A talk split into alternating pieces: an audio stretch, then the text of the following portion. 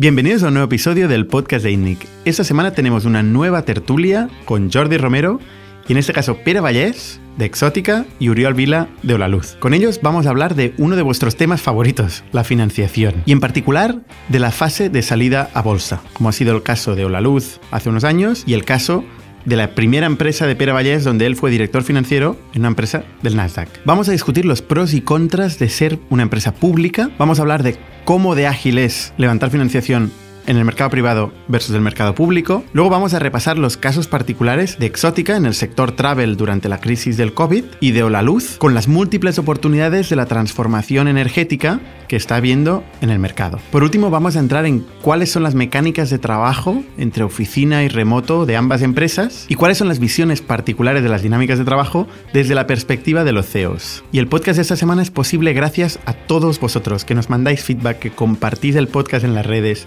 Muchísimas gracias. Y también es posible gracias a Factorial, la plataforma de recursos humanos que permite centralizar todos los procesos y todos los datos y documentos en la nube. Por fin las empresas modernas que quieren dedicarse a la estrategia, a la gestión de las personas y no a la burocracia y el papeleo, tienen una herramienta con que automatizar todas estas funciones. Muchísimas gracias a todos vosotros, muchísimas gracias Factorial y sin más, os dejo con la tertulia. Bienvenidos a las historias de Startups de ITNIC, un podcast donde hablamos de startups, negocio y tecnología. Bienvenidos una semana más al podcast de ITNIC. Esta semana estoy con Jordi Romero, Pere Vallés y Uriol Vila. ¿Qué tal? ¿Cómo estáis? Buenas tardes, muy bien. Para los que no os conozcan, eh, a Jordi ya lo conocen todo el mundo, pero vosotros no estáis cada semana. Eh, Uriol es el CEO de Oraluz y Pera es el CEO de Exótica. ¿Mm? Dos empresas que han conseguido financiación. Oraluz es una empresa pública. Pera antes fue CFO una empresa pública en el Nasdaq.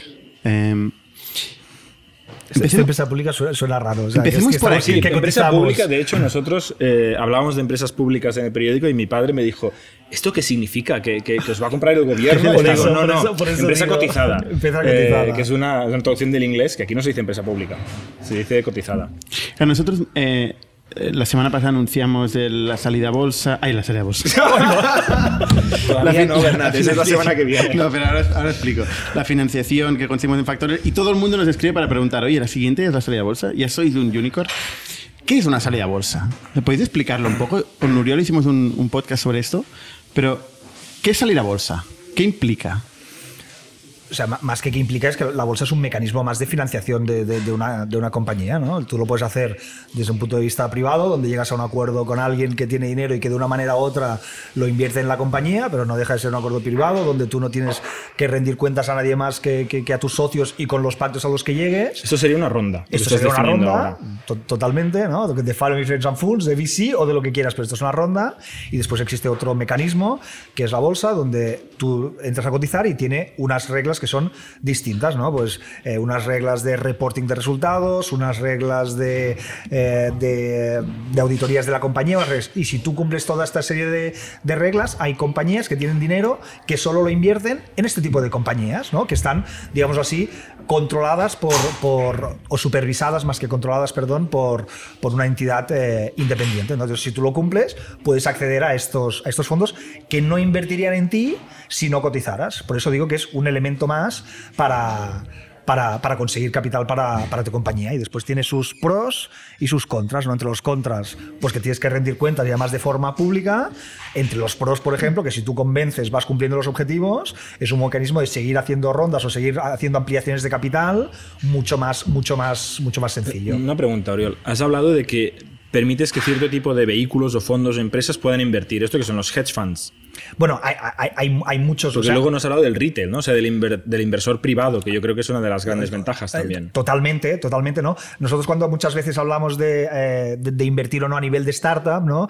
Siempre hay alguien que se la mira, que mira los resultados, que mira el equipo, si le gusta, si no le gusta, todo este filtro un poco te lo hace el, el mercado, ¿no? Tú tienes que pasar toda una serie de filtros para, para salir a, a cotizar, ¿no? Con lo cual es verdad.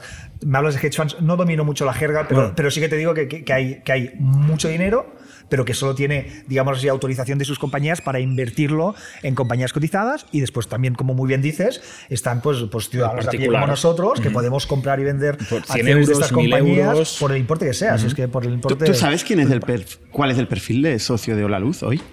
Sí, sí, sí, lo podemos saber y lo tenemos, claro. ¿Qué perfil empezar, tiene? Para empezar, que hicimos cuando hicimos el- la, la IPO, nosotros fuimos a buscar, eh, o sea, nosotros, digamos así, eh, construimos el, el cap table que queríamos en aquel entonces, pues unos eh, más eh, institucionales, después más pequeños, unos eh, internacionales, otros nacionales, para que fuera un poco, pues, pues, pues atomizado, ¿no? Y esto nos, nos garantizaba, pues, un poco una, una continuidad de los inversores, un perfil determinado que, que nos permitía, pues, pues, trabajar, digamos así, nuestra cotización un poco como, como nosotros creíamos que era. O sea, la principalmente no son retail investors, no son inversores pequeños. Lo tenemos muy diversificado y por lo tanto también, mira, entre otras cosas, que nos hizo mucha ilusión, gran parte del, del equipo humano de la luz invirtió en, en Hola Luz, con lo cual en número hay mucho más eh, retailer, en cantidades hay mucho más. ¿Qué porcentaje eh, del cap table es? Si se puede decir, ¿eh? no lo sé. Sí, todo esto es público, claro. Cuando, cuando, Los cuando sales a cotizar. Ah, no, no. No, los no, no, eh, retail. O sea, Retail. ¿qué, qué porcentaje Ah, son ostras, personas eh, en lugar de instituciones? O sea, en número de Más o inversores. menos, en, así a número, ojo. en número de inversores deben ser No. el 90 o el 95%. Ya, ya, ya, pero en, eso- cantidad, en cantidad se debe invertir.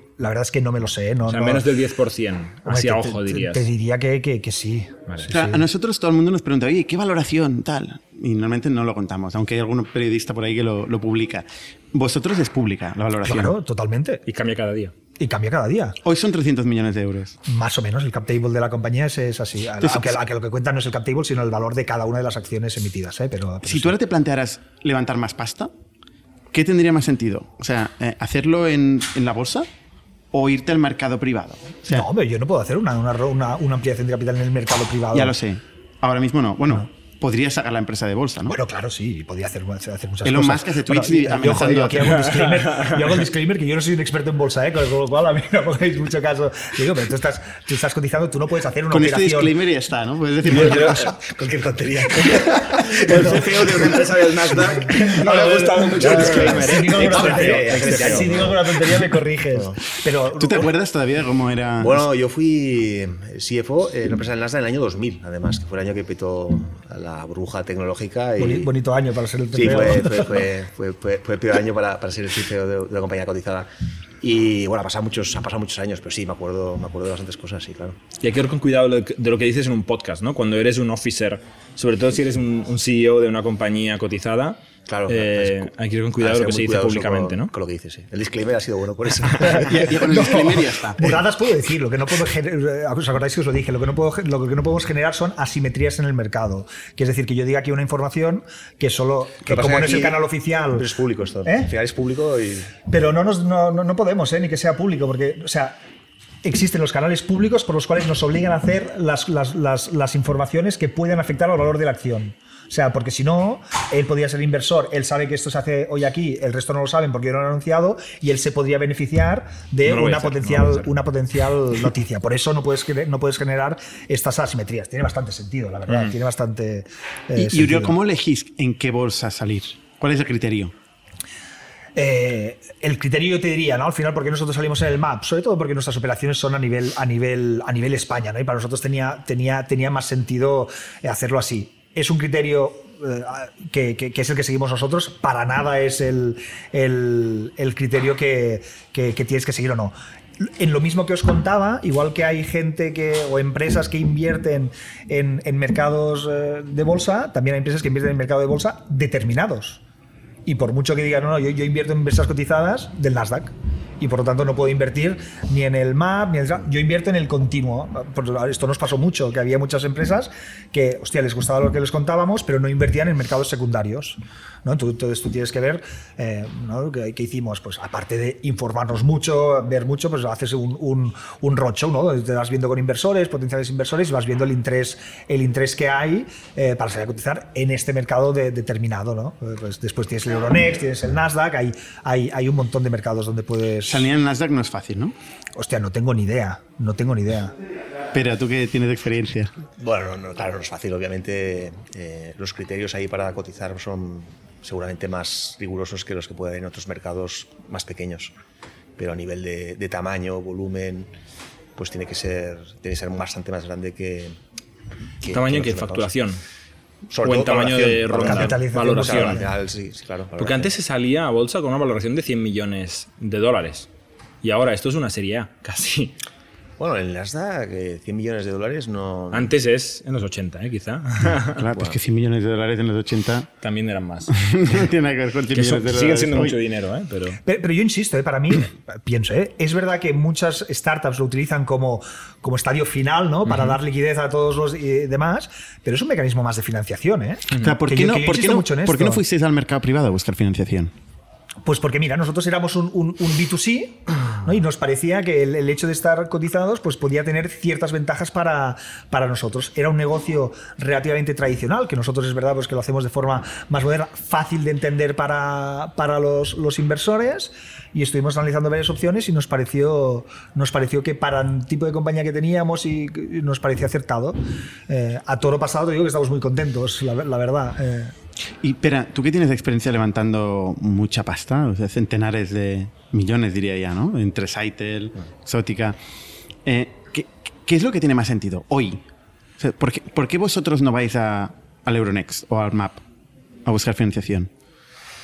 A ver, es difícil. Es que, claro, depende mucho de, de muchas circunstancias. Yo creo que una empresa como Ola Luz, por ejemplo, también hay el tema publicidad indirecta, ¿no? De, de ser una empresa cotizada, ¿no? Eh, que, que también es un factor a, a tener en cuenta. Y en el caso de Exótica, también podría tener un peso, ¿no? Porque al final somos una empresa B2C, ¿no? Vendemos a un consumidor final y, y el tener esa credibilidad, ¿no? De, de cotizar en un mercado donde las cotizaciones son públicas, ¿no? Y, y- y donde ves, básicamente, puedes, puedes seguir a la compañía, pues tiene, puede tener, puede tener su, su parte de interés.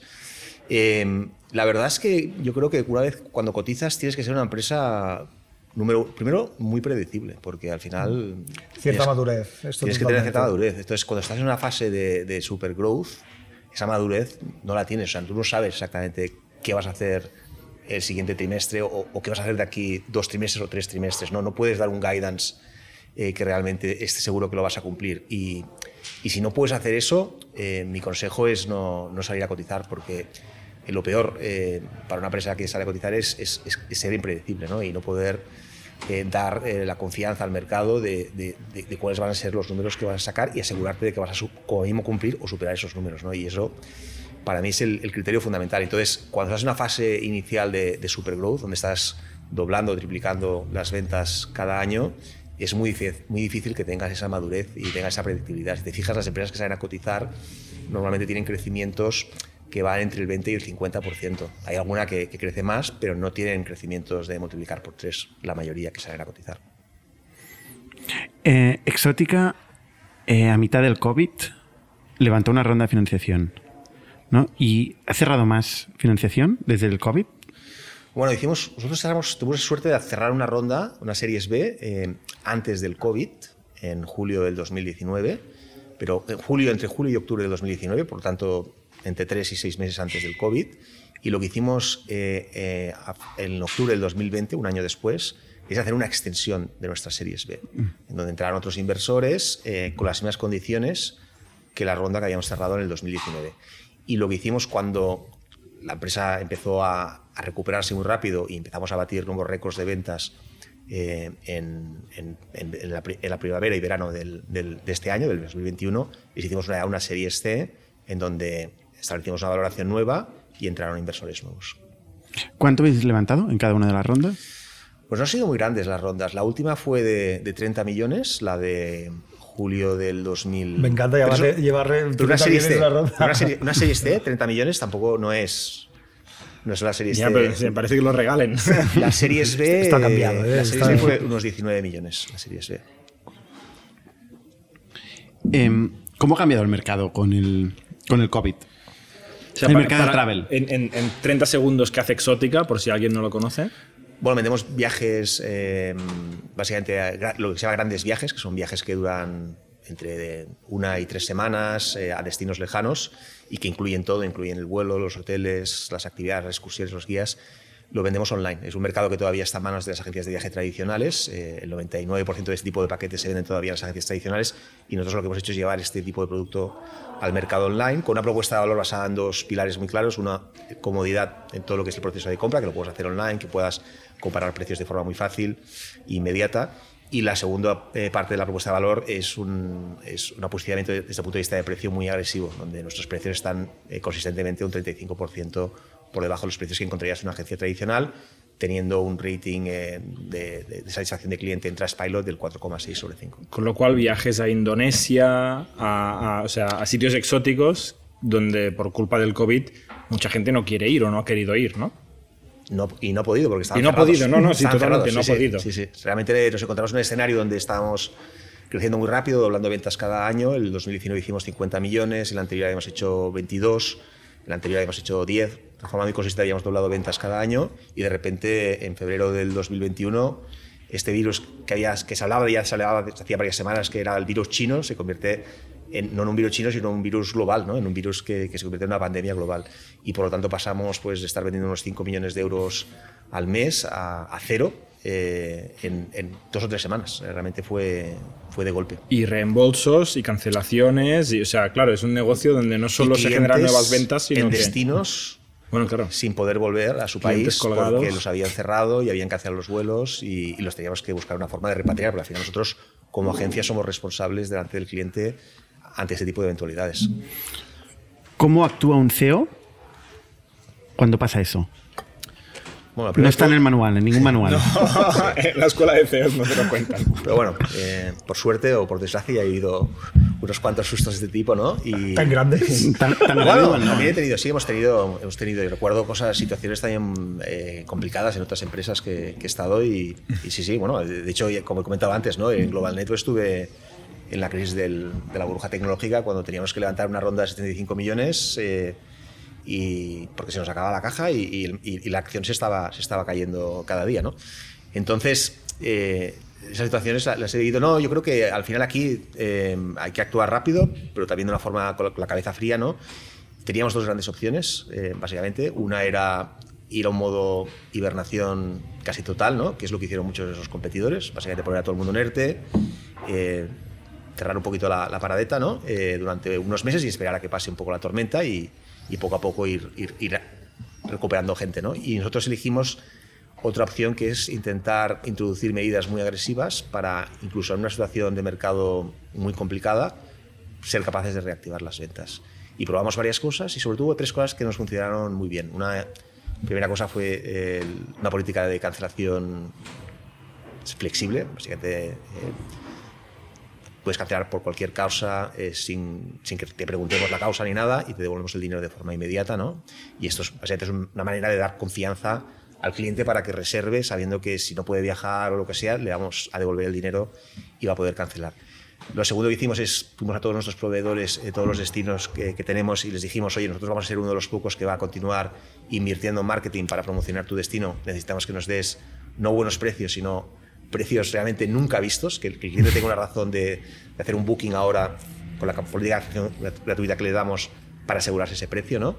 Y la verdad es que todos los proveedores respondieron muy bien. Y También todos los proveedores ofrecían la política de cancelación. Bueno, les pedíamos un back-to-back -back, de forma mm. que, que, nosotros estuviéramos cubiertos si, si, nos cancelaba el cliente. Claro, sí. realmente no tenían nada que perder en ese momento, ¿no? no Entiendo. No, no, ellos... el, el, riesgo es que chaparan, que cerraran mientras tanto, ¿no? Porque sí. su negocio quedó muy afectado y no tenían capital riesgo como vosotros seguramente sí. para aguantar. Pero han sido, han demostrado ser negocios muy resilientes. ¿eh? Son negocios, muchos de ellos son familiares que llevan 30, 40 años. Eh, o sea, sí que han hibernado. Ellos sí que han hibernado. Han aguantado, han aguantado, han aguantado. Han, han, han mantenido, para nosotros no han hibernado, para nosotros han, han, continuado trabajando, pero sí que se han reducido mucho con respecto a lo que tenían. Y la tercera cosa que sacamos es la posibilidad de que puedas hacer un reservar hasta finales del 2023. O sea, tú ahora puedes garantizarte un precio increíble para un viaje del verano 2022 o verano 2023, si quieres, y tienes la política de cancelación que lo puedes cancelar y en 24 horas tienes tu dinero. O sea, te reservas la luna de miel y luego te vas a buscar pareja. Exacto, ¿no? exactamente. Pues ir con el, con el billete. Exacto. ¿Qué te, ¿Qué te parece? Esto es mi oferta. Estas son medidas comerciales que adoptasteis y en cuanto a medidas de organización, eh, hicisteis un ERTE. Hicimos un ERTE, pero la afectación fue, fue muy pequeña y muy corta. Eh, hicimos un ERTE que afectó aproximadamente el punto máximo un 50%, que fue al principio, pero enseguida, al cabo de dos meses, ya lo habíamos reducido prácticamente a la mitad, porque conseguimos reactivar las, las ventas. Y la verdad es que el ERTE nos funcionó muy bien porque nos dio una flexibilidad muy buena en un momento de máxima incertidumbre, donde si quizás no hubiéramos tenido ese instrumento, pues hubiéramos tenido que optar por medidas más, más radicales. ¿no?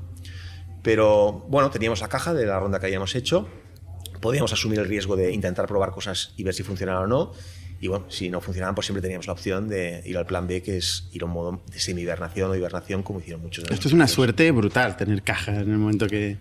Sí, sí. Esto, al final, algunas empresas que, que tenían previsto hacer ronda en el 2020, pues obviamente esto te destruye todos los planes. Pero el sector travel se ha recuperado muy rápido. ¿eh? Si miramos un poco a estadísticas de inversión, es uno de los sectores más calientes en los últimos 12 meses. Yo creo que, sobre todo desde noviembre, cuando salió la vacuna de Pfizer, los inversores ya ven que travel siempre va a estar ahí, va a volver. O sea, a largo plazo el travel de ocio nadie lo cuestiona, ¿no?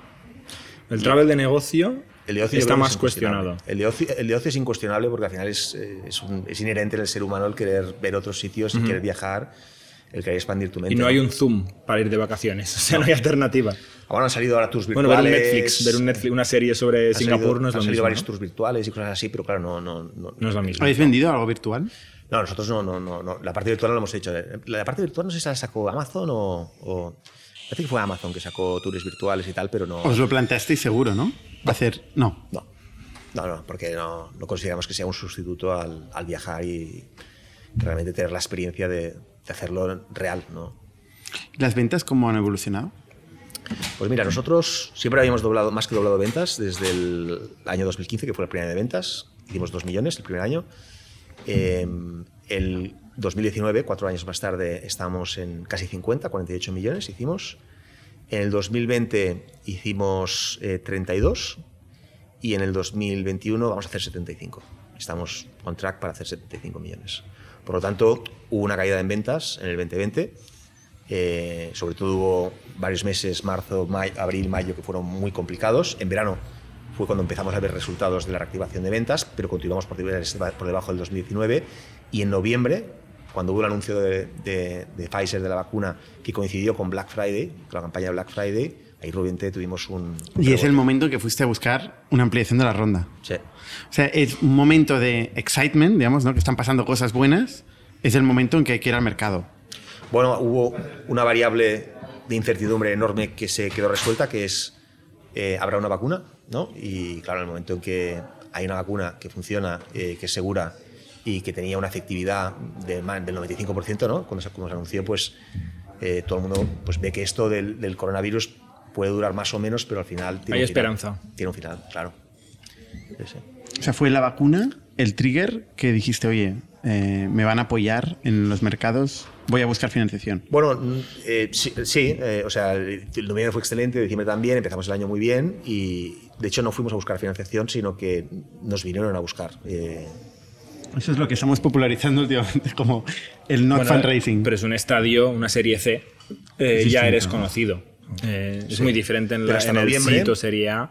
hasta el noviembre del 2020 no, no nos llama, no- el teléfono no, no- no sonaba, no- no- nadie llamaba, ¿no? Y a partir No había del- cola. A partir de noviembre del 2020 empieza, desde los sonar. analistas de los diferentes fondos de growth que empiezan a. o sea, a sale el y Pfizer y interesarse. te llama Milano Investment Partners. No, este fue el de la ronda del 2019. Ah, vale. Estoy viendo en Crunchbase, ¿eh? Pone octubre de 2020. En octubre hicimos la, la- la- la- la ampliación de la ronda y también fue Milano. Vale. Pero es la ronda de Series B. La Series C eh, fue de Mangrove. W, que es un fondo de, de Estados Unidos, y de Mangrove, que es un fondo de Luxemburgo, bueno, que tiene una presencia que ha invertido mucho en España. ¿Cuál es el racional de ir a buscar la, la ronda C? La serie C. Bueno, no la fuimos a buscar, ¿eh? Eh, vinieron ellos Bueno, a buscarnos. aceptar- pero aceptar el dinero que el- cae. El racional es muy sencillo. Eh, es- Que cae, dice. No, no, no cae. hay, No cae, ¿no? hay tres cosas que nos van a ayudar mucho, yo creo, en los próximos meses y que lo estamos notando. Eh, una es que hay una demanda acumulada bestial, ¿no? se llama, lo que se llama. Mucha gente que no ha podido viajar en los últimos 18 meses que está deseando poder viajar. Y, a nivel, además, si miras los nivel, a nivel macro los, los datos económicos, pues el ahorro de las familias está a niveles récord, los depósitos eh, en los bancos también están a niveles récord, etcétera. Por lo tanto, al lado de la demanda eh, va a haber una explosión que ya está sucediendo en Estados Unidos, a, a nivel de consumo en general y en particular eh, en el sector viajes. A nivel de oferta, eh, el entorno competitivo que tenemos ahora no tiene nada que ver con lo que teníamos en el 2019. Muchos competidores han muerto, otros han quedado muy reducidos, otros están hibernando y están todavía despertando, ¿no? Y por lo tanto, el momento de que pueda haber una explosión de demanda, la oferta está muy tocada. Y luego la tercera tendencia que vemos, que es una tendencia de fondo que nos ayuda mucho, es esta tendencia hacia el e-commerce. ¿no? Nosotros al final, nuestra tesis es que ese tipo de viajes que se venden ahora en las agencias se pueden vender online. Y todo el mundo se está acostumbrando a comprarlo todo online. Por lo tanto, estamos viendo que esta digitalización va a ocurrir de una forma más acelerada de lo que teníamos previsto. Entonces, aprovechar esas tres tendencias eh, y convertirse en el líder digital en este, en este campo, que es nuestra ambición, requiere de, capital, requiere de financiación. Nosotros estamos en el mercado de Estados Unidos, eh, el 70% de las ventas vienen del mercado de Estados Unidos, es un mercado enorme, eh, con un potencial muy grande, pero cuando estás vendiendo algo que tiene un ticket medio de 4.000 euros, un viaje de dos personas, 12 días, a través de Internet, tienes que crear una marca que genere confianza, ¿no? Y para hacer eso, pues tienes que hacer, por ejemplo, televisión, ¿no? Eh, y esto requiere, obviamente, pues capital e inversión. ¿Estáis haciendo televisión ahora? Vamos a empezar. Vamos a empezar. Vamos a hacer una prueba en, en, Estados Unidos. En Cataluña primero, eh, con TV3, eh, que empezará en octubre. ¿Y si funciona Estados Unidos? es un buen sample. Si funciona la Super Bowl. En noviembre estamos haciendo una prueba en Florida, eh, también, en Estados Unidos. Y lo que estamos haciendo son pruebas regionales en diferentes mercados para poder comparar el mercado de, de donde estamos haciendo la prueba, ¿no? Florida, Cataluña, contra el mercado de referencia como pues en este caso pues sería Madrid ¿no? para, para, para, Cataluña, o en Estados Unidos pues otras regiones metropolitanas, para ver cuál es el impacto que tiene la televisión y poder medir bien eh, el, el, ROI de la inversión, ¿no? que al final eh, es una de las cosas difíciles de medir en, televisión, cuando haces televisión. Bueno, es una de las cosas, medir, yo diría, difíciles en, en general, ¿no? cuando te metes en todos los canales en eh, todos es muy difícil poder asignar ¿no? cada venta. Incluso en el digital, ¿no? que es muy fácil a lo mejor saber el último clic, pero todo el viaje que ha hecho el usuario, imagino, ¿no? porque una cosa es comprar por Amazon 20 euros, que a lo mejor el último clic es todo, pero 4.000 euros seguro que, ha habido un viaje por ahí. 13 interacciones tenemos de media. ¿Ves? Eh. Y un viaje es más transaccional que la luz que imagino que la luz, oye, tú ves una marca muchas veces y al final te acuerdas cuando te acuerdas. Y además, o sea, totalmente, ¿eh? que cambiar de luz cuando te pones, lo haces. Sí. Sobre todo si ahorras pasta, etcétera. ¿no? Es una compra muy diferente que, que la de voy a invertir. Pero además, si te equivocas, o sea, el, el, o sea, el, equivocarse, pues que es. Deshacer es muy dos fácil. facturas que no te gustan y lo cambias, o sea, no, no hay nada. El riesgo es bajo. Y todo así, cuesta a veces. Una pregunta, pero si, si seguís doblando, estáis a 75 kilos, ¿no? Dobláis, dobláis, dobláis. En nada, os plantáis en terreno. Nuestro objetivo. IPO no, queremos doblar el próximo año eh, y el objetivo es en el 2025 llegar a mil millones. Eh, que no implica doblar cada año, se implica doblar el próximo año y luego ya baja el crecimiento 80, 60. Mil millones, me lo pones perfecto. Ahí la empresa, siendo consumer, teniendo mucho cliente en Estados Unidos, ¿tendría sentido allí, eh, que estuviera cotizada en Estados Unidos? Ahí podría ser, podría ser porque allí la tasa de crecimiento ya es la tasa de crecimiento del 50%, la que estamos estimando, ¿no? Y es una empresa ¿Rentable? más grande. Sí, de hecho somos rentable ahora. Somos de, el, en el 2021 el EBITDA es positivo. Es la primera empresa en donde llega la EBITDA positiva exótica. Eh, ¿Hace ilusión? Hace ilusión, eh, sí, sí. sí. Me ponen tan sonrisas, ¿eh? Hombre, es que hace ilusión, ¿no? Sí, hace ilusión, hace ilusión, sí, sí. sí Pero no he cerrado el año todavía, ¿eh? No, bueno, o sea, hombre, pero ahora viene Black Friday, hombre. Tres meses, meses y yo creo que sí. Son buenos, ¿no? Los sí, que vienen ahora. Sí, de hecho, septiembre y octubre suelen ser complicados para vender travel, pero noviembre y diciembre son muy buenos, muy buenos meses. A ver, y, y positivo te hace independiente de los inversores. Eso te iba a preguntar, eh, Uriol, ¿cuál ha sido la evolución de, de Hola Luz en los, siguientes, en los anteriores dos años? En los siguientes no lo puede decir. no, si nosotros hacemos un plan para llegar al 2023 a un millón de clientes, voy a decir mil millones de clientes, ¿no? un millón de clientes y 50.000 instalaciones solares fotovoltaicas. Eso es futuro. Sí, esto es al 2023. ¿Y los últimos dos años cómo han ido las ventas? Ostras, pues ahora, ahora, ahora me pillas porque no me las sé de memoria, pero están, están publicadas. Yo creo que cerramos el año pasado casi con 300.000. Eh, clientes. Este, sí, clientes, eh, un poco por debajo. ¿Y ventas? Eh, en millones de euros, eh, creo que eran casi 300 millones, si no me equivoco, el año pasado. ¿Y este año cómo ha ido? Eh, este año no te lo puedo decir. Esto sí que no lo puedo. Ah, eso es confidencial. No, claro, sí, nosotros no, no ¿Pues podemos se publicar publica cada quarter? No. O sea, sí, pero cuando cerremos el año, eh, primero tenemos tres meses para cerrar la auditoría y un mes más para publicar resultados. Pero bien, todo bien. Todo perfecto. Y, y No, sí. rentables, evita positivo. Sí, esto es hace años, ¿eh? por eso nosotros. Esto te da independencia de los inversores. Está claro que lo, lo- lo que te limita es pues que la- la- o sea, lo que puedes invertir en el crecimiento es lo que generas. Si quieres ser independiente de los, de los inversores. Necesitas inversores o si te vienen o si quieres crecer más rápido. Independiente en general de- del mundo externo. ¿Y, y repartís dividendos? No. Y esto ya lo dijimos que no que no tenéis no esperáis como mínimo hasta yo eh, ahora me to- toco madera ahora no estoy 100% seguro ¿eh? pero yo creo que cuando eh, planteamos el plan de crecimiento dijimos que como mínimo hasta cumplir este plan de crecimiento era reinvertir todo lo que lo que generábamos y no repartir dividendos ¿Vosotros cómo os financiáis? O sea, ¿sacáis ampliaciones de capital en la bolsa? O sea, cuando hicimos la salida a bolsa, nosotros decíamos que, decíamos, y así es, que esa, para lo que queríamos hacer, estábamos fully funded. ¿Vale? Es decir, si no planteamos una, yo que sé, que haya una oportunidad o demás, nosotros lo que levantamos era para cumplir con el business plan del, del 23. Y o después sea, esto no os habéis financiado desde la salida a bolsa. Correcto. Sí, sí. A nivel de bancos, O sea, imagino sí, que sí. Con los bancos tenemos muchísima relación, claro, esto, esto, esto mucho. Pero es para financiar eh, circulante y para ciertas oportunidades, para hacer ciertas, eh, ciertas coberturas, ciertas de- ya más, más, más de nuestro sector. Con toda la, la evolución que está habiendo en el sector energético, ¿no? Eh, Estu- estuvo aquí Wallbox eh, hace poco. Eh, ¿no, ¿No veis la oportunidad de decir, oye, eh, nos metemos en la energía eléctrica, en, no sé, en los enchufes, no, no sé, pero en las paneles solares? No, o sea, ¿no podríais invertir 100 millones, 200, 300 millones de euros más en una luz y hacer crecer la empresa de forma Eh, brutal? Sí, es, es una buena pregunta. Imagino que, que sí, siempre hay, siempre hay opciones. Somos mucho, ¿no? Antes, antes lo hablabas de factoría. Nosotros somos mucho también de, de, de, hostia, de tener impacto y de, y, de, y de crecer y de conseguirlo. Hay que hacerlo, pienso, de forma también eh, inteligente y aprovechar, y aprovechar los momentos. Eh, estamos en un sector eh, que realmente es que va a cambiar mucho en los próximos años, con lo cual oportunidades eh, habrá, ¿no? Por ¿Por ejemplo, qué va a en el nuestro, por ejemplo, temas de... ¿Por qué? Pues porque se está electrificando todo. El coche eléctrico va a ser una, una disrupción, todo el tema de la solar fotovoltaica, que no es que no nos metamos, es que ya estamos ahí, estamos liderando esta, esta transformación. Eso ya es una realidad O sea, que en la- España ha llegado muy tarde, pero... La reducción del petróleo se convierte en incremento de consumo eléctrico. sea, Esta es la oportunidad principal que ves. Esto tú. desde luego a nivel del vehículo eléctrico, pero también el, el estar conectado en la red y comprarlo todo a la red, también está la oportunidad de instalarte tus placas como si fuera un electrodoméstico más y producirte parte de tu, de tu energía. ¿no? La solar fotovoltaica es una, es una tecnología hipermadura. ¿no? También estamos en un mercado que tiene cierta fragmentación y por lo tanto también habrá, habrá consolidaciones y habrá oportunidades de money y demás. Eh, pero vamos, o sea, va, va a ser cada vez menos dependiente de los, de los productos eh, fósiles y más de las renovables. Van a salir soluciones de almacenaje. eh, o sea, va a cambiar mucho todo el tema. Internacionalización toda- es algo que no planteáis todavía. Es un tema de foco. De aquí al final del 2023 veíamos la oportunidad en España tan grande y tantas oportunidades que, que, que preferíamos mantener el, el, el foco. ¿no? Porque en el pasado. Eso- ¿Y en el presente? No, no, ahí, seguimos ahí. Esto casi casi es una pregunta para, para vosotros o para ti. ¿no? Ostras, internacionalizarse, que es una palabra muy fácil de decir, es bastante más fácil decir que, que, que hacer. Seguramente depende del, del, del segmento. Seguramente ¿no? depende en un del- software del as a service es un poco más, más sencillo, pero hombre, pues, ostras, tienes que cumplir legislación no sé qué. Claro, tienes que cumplir legislaciones no sé qué. Te tienes que adaptar, por supuesto, al idioma. eh, esto. Bueno, y en nuestro caso, además, que es un, es un sector semi-regulado, pues, pues, hombre, cada país tiene sus, sus, sus intríngulis.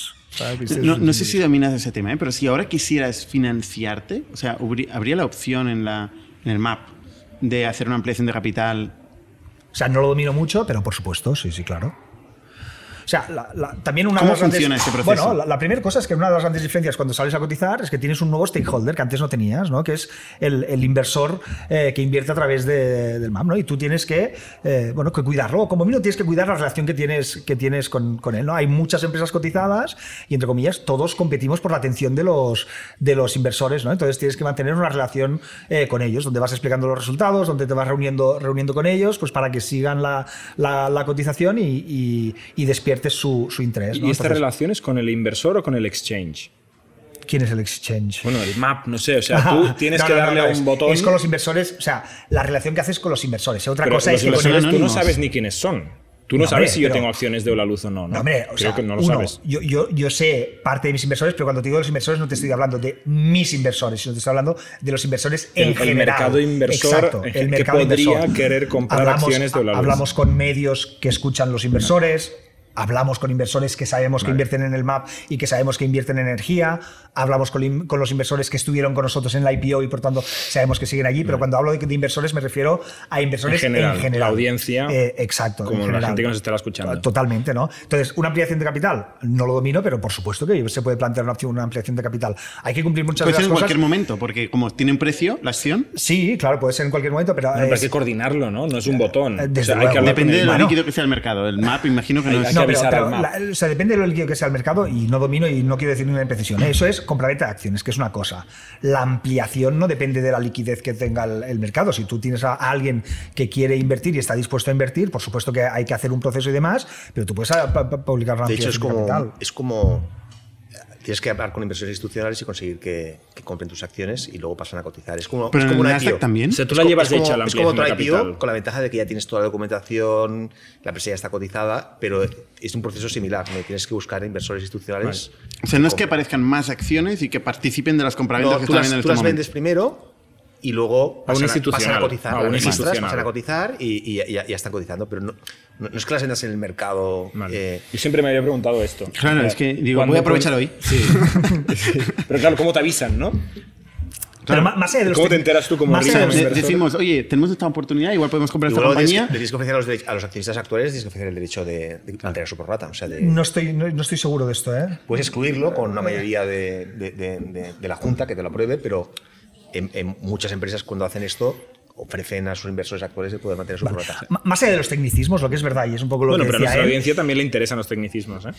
Eh, Hay de todo, hay gente que se queja de los tecnicismos. Pero, así, o sea, si tú cumples los resultados, ya tienes a los inversores informados que van siguiendo la compañía y demás, es un mecanismo que te lo pone muy fácil, Para, para, hacer esto y te lo pone más fácil. Sí, porque el precio no lo discutes. correcto. En la contra, ¿no? Lo que decía él también, si pierdes el interés de los inversores, o sobre todo si pierdes su confianza, ojo. El precio se va, se va, se, va. Se va y, puedes no recuperar esa, esa, esa, confianza. Con lo cual, esto es un arma de, de, doble filo un poco, ¿no? Hay que dar esta, esta estabilidad. Por supuesto, puedes explicar muchas cosas, pueden haber muchas circunstancias y demás, pero si pierdes la confianza de los inversores, es, eh, pues puede ser eh, complejo. Pero no sabemos cuánto se tarda, ¿no? O sea, hoy decidís, oye, esta compañía la compraríamos si tuviéramos 100 millones de euros. Yo, yo creo que puede ser un proceso bastante rápido. Hay procesos de, de, ampliaciones de capital acelerados. ¿Un mes? No, te sé, no, no, no, tengo ni idea. Pero... No son, no, son, días, pero son semanas. Y semanas. No son meses, sí. Yo creo que tres, Es que en, en, los mercados privados se puede hacer bastante rápido hoy. O sea, nosotros, se hace bastante rápido, de hecho. Por ejemplo, un Tiger, por poner Tiger Global, ¿no? Eh, ostras, es un inversor bastante rápido. Eh...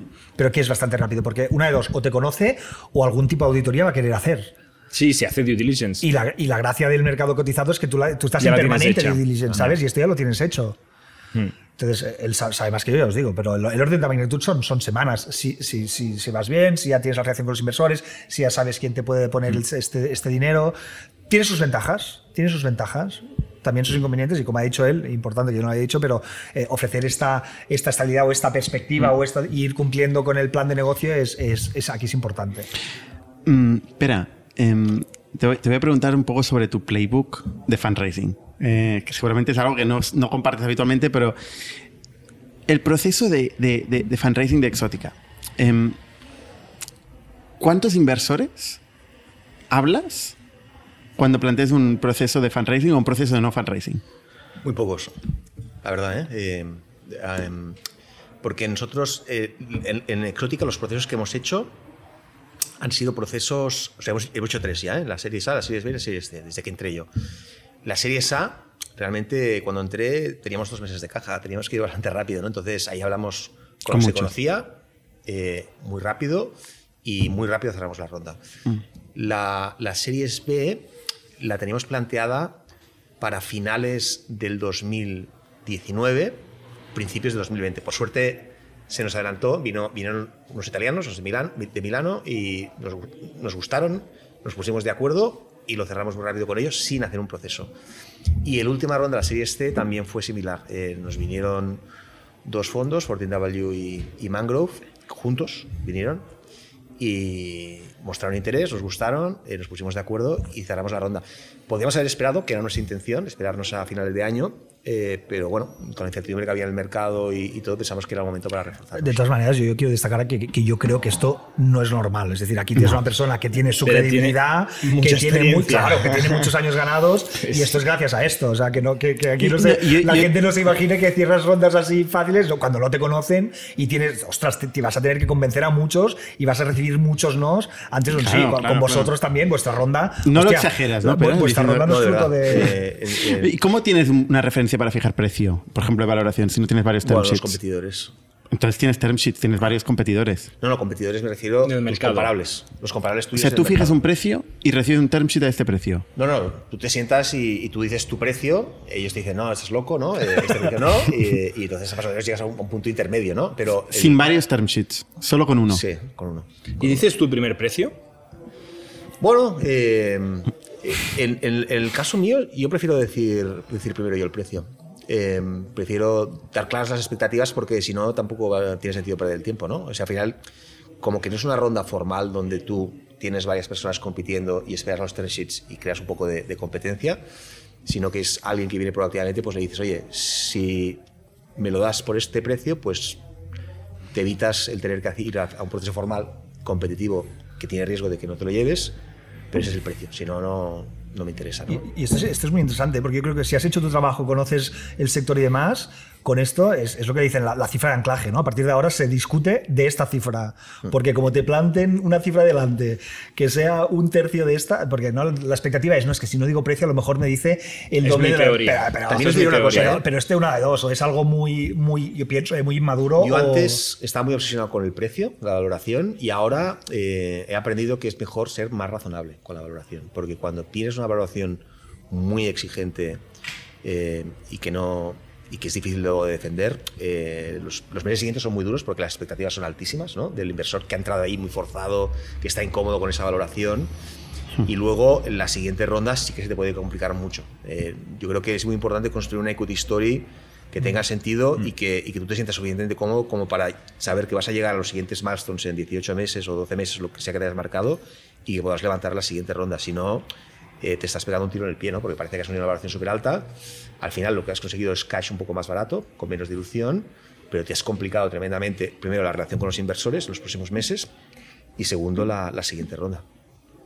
Si entran a un precio muy alto, están están más bordes, tú has notado esto. Totalmente, totalmente. Están, están, están de que has de cumplir el plan eh, al 100%, porque, porque básicamente eh, ellos... Si no, no recuperan. No recuperan, claro. Entonces eh, están, más exigentes, y, tú que llevas mucho tiempo haciendo fundraising, más que nadie en esta mesa, em, ¿Has notado un cambio en el mercado de la financiación? O sea, a mejor. A mucho mejor, ¿no? Mucho mejor. Mejor para, el emprendedor, para el o sea, hay, mucho más, hay más dinero que nunca hmm. persiguiendo más deals, hay más deals que antes, ¿no? Nos queda menos, pero ha crecido más la parte de oferta de dinero que, que la parte de demanda de dinero.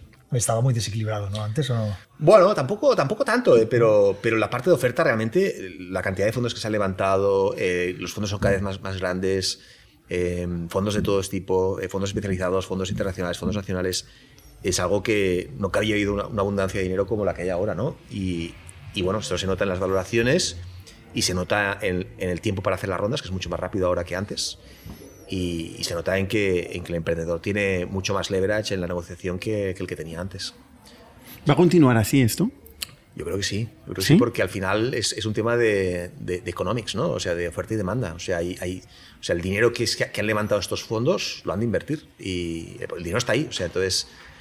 Sí, eh, pero también lo tienen que, que recuperar. O sea, lo tienen que invertir y luego recuperar. Bueno, hay, hay, muchísimo dinero nuevo por invertir.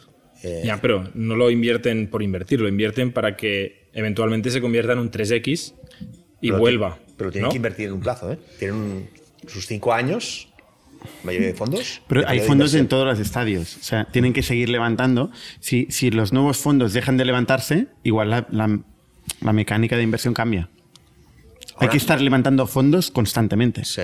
Como VC dices. Como VC. Mm. A ver, el, sí, casi todo el dinero es nuevo. Porque o sea, siempre hay dinero nuevo. Sí, sí. Al final, entrando en el mercado VC. Sí, correcto, pero la cantidad de dinero que hay ahora no lo había habido nunca. Y, mm. y al final, el hecho de que las valoraciones sean más exigentes no es necesariamente malo para los fondos, porque ellos también venden a valoraciones más altas, ¿no? Y, por lo tanto ese dinero se va reciclando. al final, una de las salidas más comunes ahora de muchos VCs, que antes no, no, era tan común, es vender a otros VCs, o fondos de private equity, o fondos de growth, ¿no? Entonces, todo ese dinero se va reciclando a valoraciones cada vez más altas. Entonces, creo que no, no que tengo la sensación de que haya burbuja, eh, porque creo que responde al hecho de que hay, hay, hay mucho, hay mucho capital eh, y las empresas que hay son, son empresas buenas, son empresas de calidad, pero, pero sí que si miramos las valoraciones que hay ahora, eh, sobre todo en España, no tienen nada que ver con las que había hace 5 años y mucho menos con las que había 10 años. Y hace 10 o 15 años España era un mercado cuasi cautivo de unos cuantos fondos españoles y ellos eran los que tenían la sartén por el mango. Si ellos no te invertían, no te invertía nadie. Pricing power. y ahora esto es abierto y aquí vienen todos los fondos de todo el mundo. ¿Y, ¿Y el karma está actuando o no?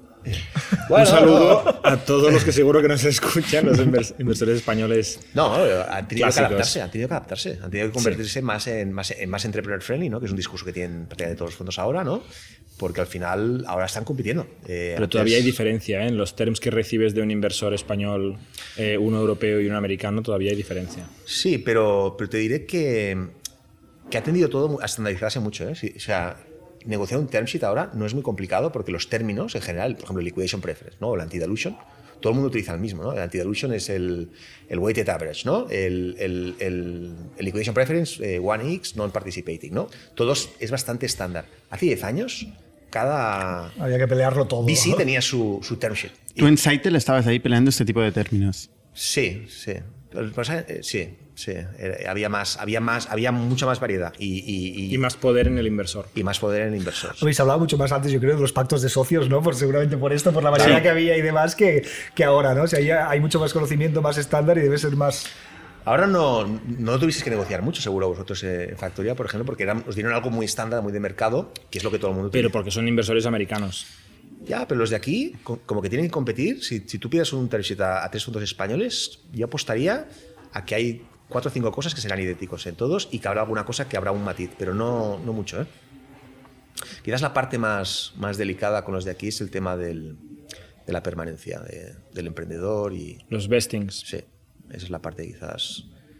Que son, más, son más exigentes aquí. Y donde puede haber diferenciación, puedes encontrar un fondo que sea muy exigente en este punto y otro fondo que sea más. más, ah, o sea, menos, menos, homogeneidad, dices. Sí, menos homogeneidad. Es, mucha gente no lo sabe, pero cada vez que se levanta una ronda, hay inversores que piden que los fundadores vuelvan a empezar su vesting, o sea, su compromiso de permanencia. Con lo cual, cuando tú te crees que llevas aquí dos, tres, cuatro, cinco años luchando y quizá pones todas tus acciones otra vez a madurar y si pasa algo, el día siguiente te vas sin nada, ¿no? Eso es lo que... Sí, correcto, sí, sí. Y es, es, habitual sobre todo en las rondas iniciales, mm. eh, cuando ya son rondas sí, este así ya no, ya no ya deja de ser habitual. Eh, pero es algo que sí que es el punto quizás que todavía se, yo veo más variedad y más, más posibilidad de negociación, pero todos los otros términos suelen estar bastante estandarizados. Oye, pero hablas de los fondos españoles, pero las últimas rondas las has hecho con fondos italianos y, y Mangrove no sé dónde es. Mangrove es Luxemburgo. Luxemburgo. Eh, ¿Qué tienen estos fondos que te convencieron? Bueno, yo tengo muchos españoles, ¿eh? tengo Kibo, tengo Cafán. Pero son de las primeras rondas. Sí, pero también han acudido a estas rondas, ¿eh? o sea, también han participado. Pero no han puesto el term sheet, o sea, no han hecho ellos el term sheet. Pero lideraron la serie A eh, y, y, luego pues han, han, ido acompañando, ¿no? Porque son fondos más de serie A. Eh, es, no, la verdad es que, o sea, no, no veo, en, a nivel de term sheets, no veo, no, como he dicho antes, no veo tanta diferencia. A nivel de valoración, sí, sí es verdad que, que los fondos internacionales suelen estar más cómodos con valoraciones más altas que los fondos de aquí, eso, eso es verdad. Es que nosotros tenemos a Cafan eh, en el caso de Factorial, que estamos encantados, pero la verdad es que nunca negociamos un term sheet con, Cafan, ¿no? Porque no fue el líder de la, de la serie SIT, no de la primera. Que fue Creandum. Que fue un, ya fue directamente un, un fondo internacional, ¿no? Ellos Con lo cual no tenemos ni idea de, de, los términos. No, yo, yo, de forma directa. Yo sé que los negocié y eran términos muy estándar, muy estándar, muy de mercado, muy, muy friendly eh, en general. Y lo que hubo que negociar un poco más la valoración, porque aquí sí que todo se puede negociar también, yo creo que es un aprendizaje, ¿no? Sí, sí no, y al final, pues. Eh, las rondas iniciales, pues hay mucho riesgo también. Ahí, es, más, es más difícil poner una valoración, yo creo que en una ronda Totalmente. Eh, más early que en una ronda más. Tiene mucho mérito, ¿eh? La gente que lidera rondas SEED y series As Tiene mucho mérito. O sea, porque no tienes ni métricas para poner la valoración, ¿no? Es Esto, poco- esto me acuerdo de Josep María, Josep María Tribó de. ¿Cómo se llamaba la compañera? De, ah, no me acuerdo. Bueno, él siempre decía que si el term sheet no te insulta, tú te sientas a, a hablar con ellos. Este, este era un consejo antiguo, ¿eh? porque antes yo creo que había. Había, ¿no? También Jordi de los Pinos de Smadex, algún inversor le había, le había soltado que, que ese term sheet le, le hacía más uso en el lavabo que, que en una mesa de negociación.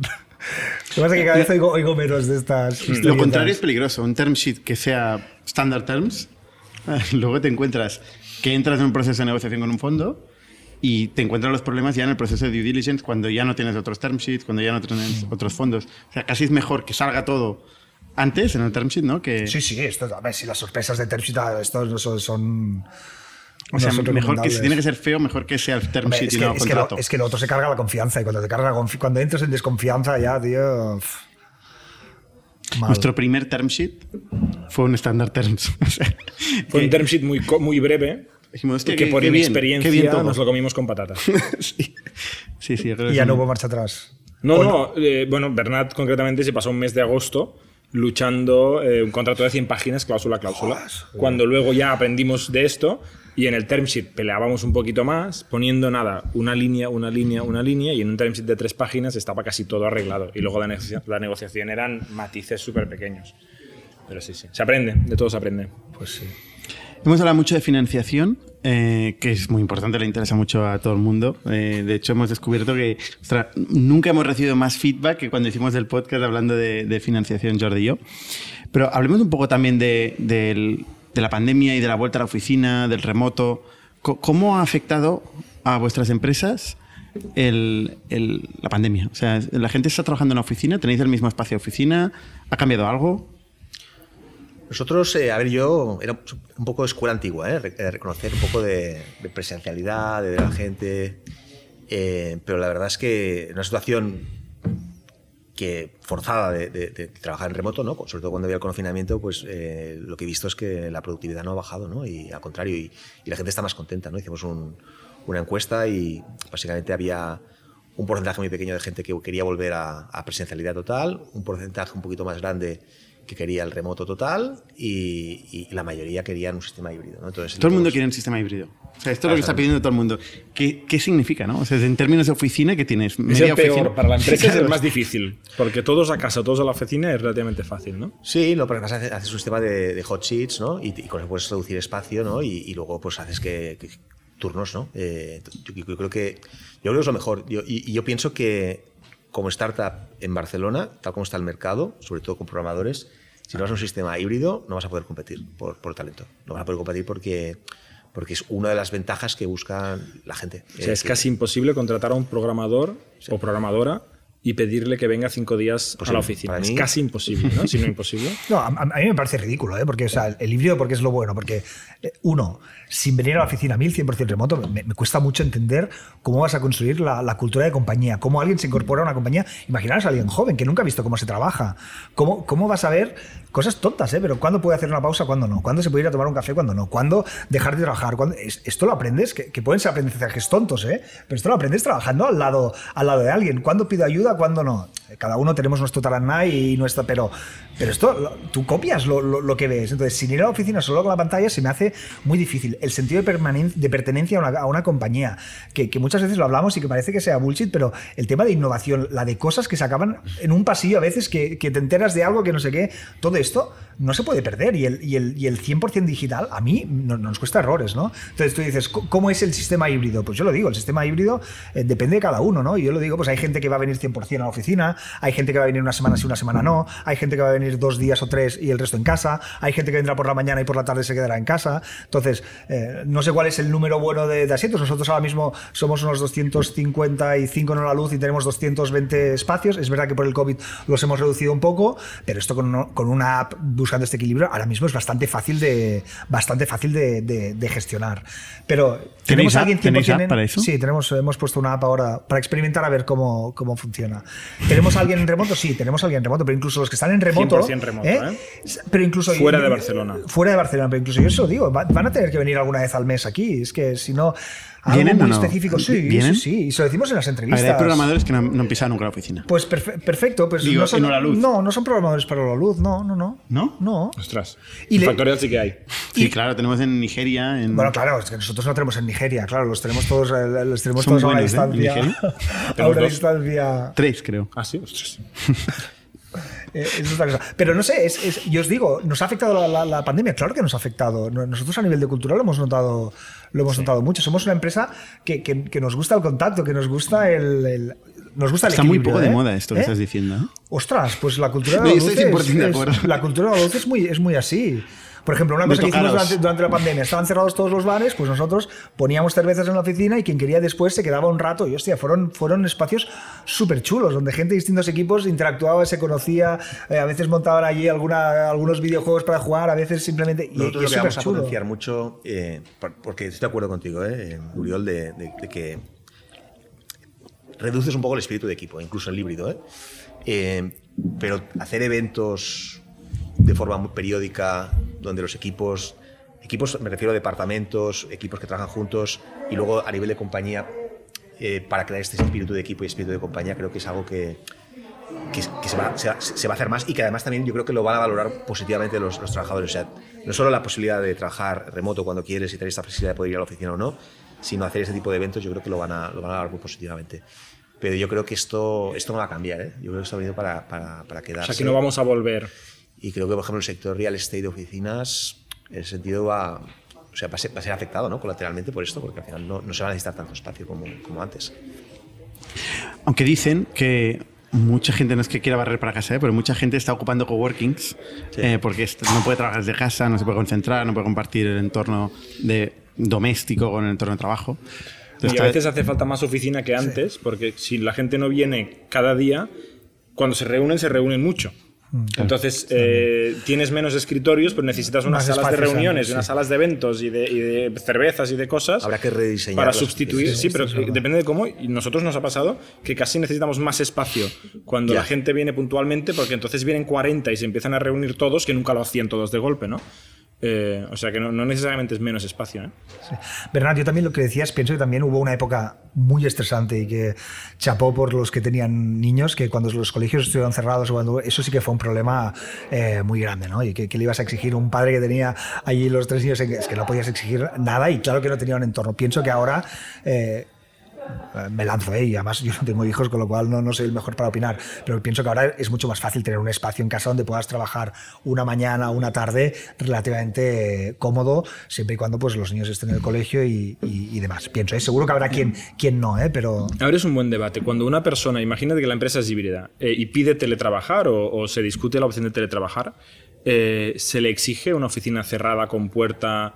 Con... No, para nada. Para nada, ¿eh? Para O nada. sea, si quieren trabajar desde el Hombre, sofá. yo, yo lo que les pido, por con- favor, es que ya que les damos cascos buenos, que usen los puñeteros cascos buenos, porque cuando usas el que coge el ruido de todos lados, pues puedes estar el niño ahí jugando y hoy es más año que el padre. Le pones unos cascos buenos y demás, y a mí me importa un bledo si está en el sofá y demás. Y al final un poco es lo que decía él, ¿eh? llámale productividad, llámale trabajar por objetivos, pues que las cosas salgan. Esto es lo que, lo gente que, que, le tiene el zoom por error con la cámara encendida desde la cama, ¿no os ha pasado?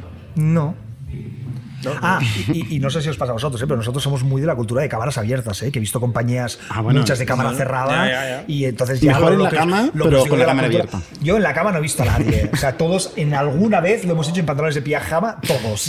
Esto ha pasado. Y estoy seguro que más de uno lo ha hecho en calzoncillos alguna vez y algún despisto ha habido. A mí no me consta que haya habido. A mí que estén en el sofá trabajando y demás, según lo que hagas, es que ¿qué, qué me va a importar? ¿Vosotros me- particularmente vais a la oficina cada día? Yo eh, voy bastante, yo voy cuatro días a la semana. Voy cuatro días a la semana porque me gusta. Eh, me gusta la interacción con la gente. Eh, ¿Tú dónde te sientas en la oficina, Pera? En una silla, ¿no? Eh, en una silla, sí. No, La ubicación. O sea, ¿qué, qué- O sea- qué- dónde- ¿en qué zona? ¿Tienes despacho? Sí, tengo un despacho pero con, con cristales y abierto. Eh, y estoy en la zona donde está el departamento de finanzas. O sea, esto Cerca donde está el dinero. te tira a los orígenes, ¿eh? Sí. Siempre, siempre he estado ¿eh? desde cerca de ese departamento, curiosamente, ¿eh? no, no, no sé si, ahora, ahora que lo dices, eh, igual es, eh, sin darme cuenta lo, lo he hecho a propósito, pero, pero sí, sí, estoy ahí. ¿Sabéis las transferencias a proveedores? Como el clink clink de la caja. ¿Turiol? No, nosotros no tenemos despachos. Y pues vía app, eh, hot seat y lo mismo. O Y sea, cada día reservas oficina. cada día un sitio. Sí, ¿Todo el mundo reserva un sitio cada día? sí. Ahora mismo sí. Eh, el, día, el día que tengamos otra vez el 100% de la oficina no va a ser necesario, pero ahora mismo hace falta un poquito de logística. Nos va muy bien también porque así, eh, o sea, nosotros no tenemos ni control de presencia de- ni nada. Para el tema COVID y un posible contagio, saber quién ha venido, dónde se ha sentado, ahora mismo, la verdad es que para si después tienes que avisar a la gente de que ha habido algo, eh, la verdad es que ahora es, es, es positivo. Fuera de esto me, me importa un bledo. Tienes la ventaja de que la gente se va a encontrar, ¿no? va a ir rotando, pero tienes la desventaja de que los vendedores, y en Hora Luz tenéis gente que está al teléfono que hace mucho ruido, programadores pasa, que quieren cierto. tranquilidad, Esto pasa, eh, cierto, gente que tiene... O sea, esto mm, te apaña. te- Bueno, sí, va a haber, lo decíais antes de la- de la- del reshape de los espacios, esto va a haber lo que Mm. pensar, porque si antes ya había algo de ruido, ahora el ruido se ha multiplicado, porque la gente hace calls Y se- desde, y se ha mezclado. desde el sitio. Sí.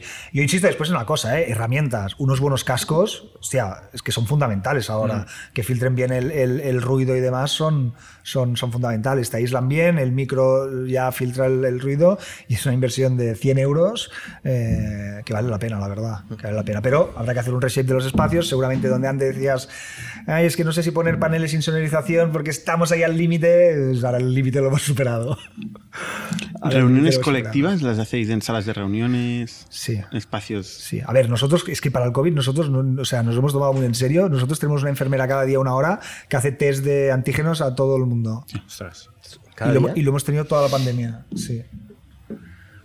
¿Y alguien da positivo y, y vuelve a casa? Han habido pocos positivos, pero han habido positivos, sí, sí. Y han habido, pues antes lo hacíamos con Drive, ahora con la app, pero claro, si tú y tu equipo, si has estado con tu equipo, es positivo, avisábamos al equipo. De, ahora con las vacunas, todo se ha relajado, se ha relajado mucho, ¿eh? Y todo es, es, es, es- es más sencillo, ¿no? Pero, pero sí, sí, lo hemos, hemos fomentado mucho, hemos puesto todo de nuestra parte para que la gente pudiera venir y se sintiera segura y a gusto. Y en salas y espacios cerrados pedimos que no se quiten la mascarilla. Te puedes quitar la mascarilla si estás en tu sitio trabajando y demás. Pero cuando estás de desplazamiento, cuando estás en salas, esto que estamos aquí sin mascarilla, en la luz, Es espacio abierto, Este- este No es de no- broma, ¿eh? No, se lo dejo. Cuando llueve, cuando llueve les pedimos, les pedimos- les pedimos que no, que no lo hagan. Es una- cuesta poco y es una medida de prevención más. Jordi, en Factorial, ¿tú dónde te sientas? Eh, Seguro que la gente se lo pregunta. yo ahora, desde hace dos... sí. Yo me lo pregunto muchas veces que te En la sexta. Estoy en un rincón ahora, eh, con finanzas, por primera vez. Eh, intento ir rotando. Eh, he estado con producto, con marketing, con ventas, con customer experience y ahora estoy con finanzas. Eh, Con marketing y ventas poco, ¿eh? Ahora tengo... mm, ventas ha estado en mi mesa dos años, ¿eh? Bueno, pero estamos hablando de los Ah, bueno, inicios. es que llevamos cinco años, llevamos cinco años. Eh, ahora tengo sitio fijo. Durante el último año y medio no tenía sitio fijo y iba en plan, pero sin reservas. Me, me sentaba donde, donde veía una mesa. eh, sí, en la oficina. O sea, a no ser que tenga un día de todo Zooms con extranjeros, que entonces para ir a la oficina con un wifi peor que el de mi casa, para estar todo el día haciendo Zooms con extranjeros, me quedo en mi casa, eh, estoy siempre en la oficina. Yo, yo igual. Yo, yo estoy en la oficina siempre y soy muy... En ese sentido soy también old school. Hago muchos zooms, Y sin pero desde despacho. la oficina. Sin despacho, eso no lo he dicho. Sin despacho siempre.